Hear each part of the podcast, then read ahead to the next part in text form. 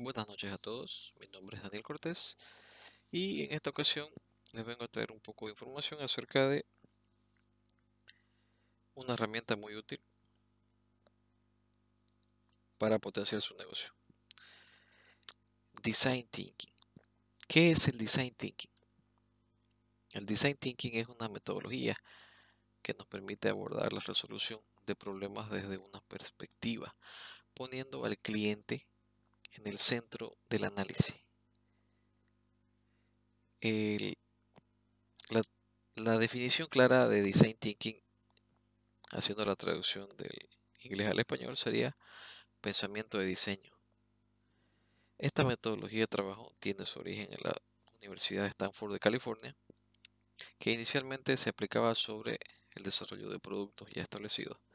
Con el paso de los años se han ido actualizando hasta lo que hoy en día es una herramienta de innovación a través de la cual surgen procesos, productos y modelos de negocio enfocados a obtener una mejor experiencia del usuario.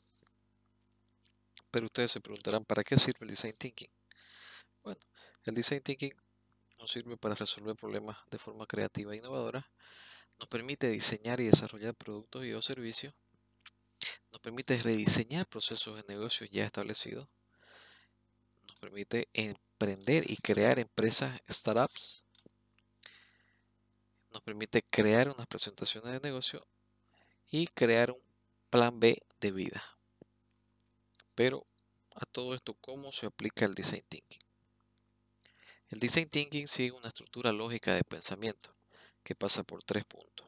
Punto uno, entender a los usuarios entender los problemas, entender las matices y las, particularidades de estos problemas. Punto 2. Explorar. Explorar e investigar las posibilidades que puedan aparecer para, para resolver estos problemas. Y punto número 3. Materializar. Es decir, fabricar prototipos aunque esto sea sencillo o complicado, y probarlo. ¿Cuáles son las fases del design thinking? Las fases de un proceso de design thinking son cinco. Empatizar, definir, idear, crear y evaluar.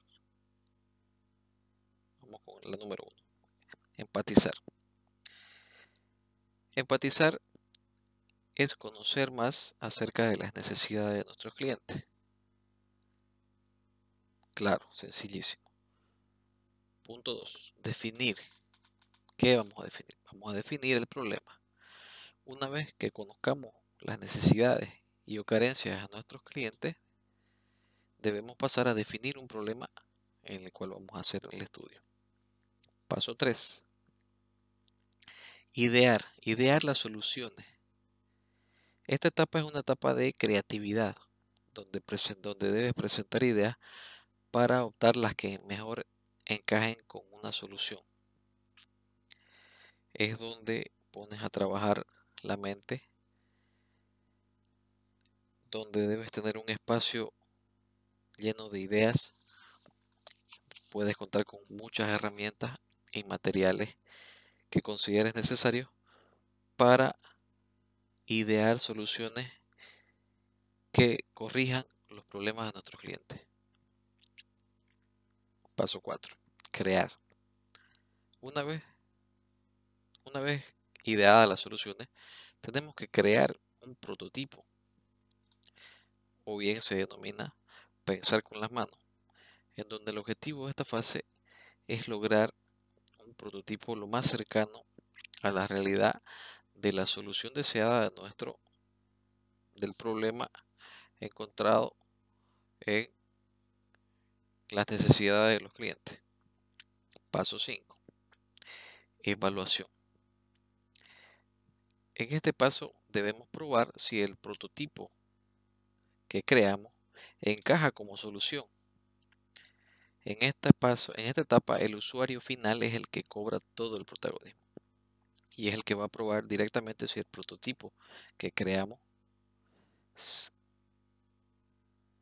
si el prototipo que creamos resuelve las necesidades las necesidades del cliente que, que hemos identificado en el primer punto. Bueno, para finalizar, muchos dicen que el design thinking es fallar para aprender.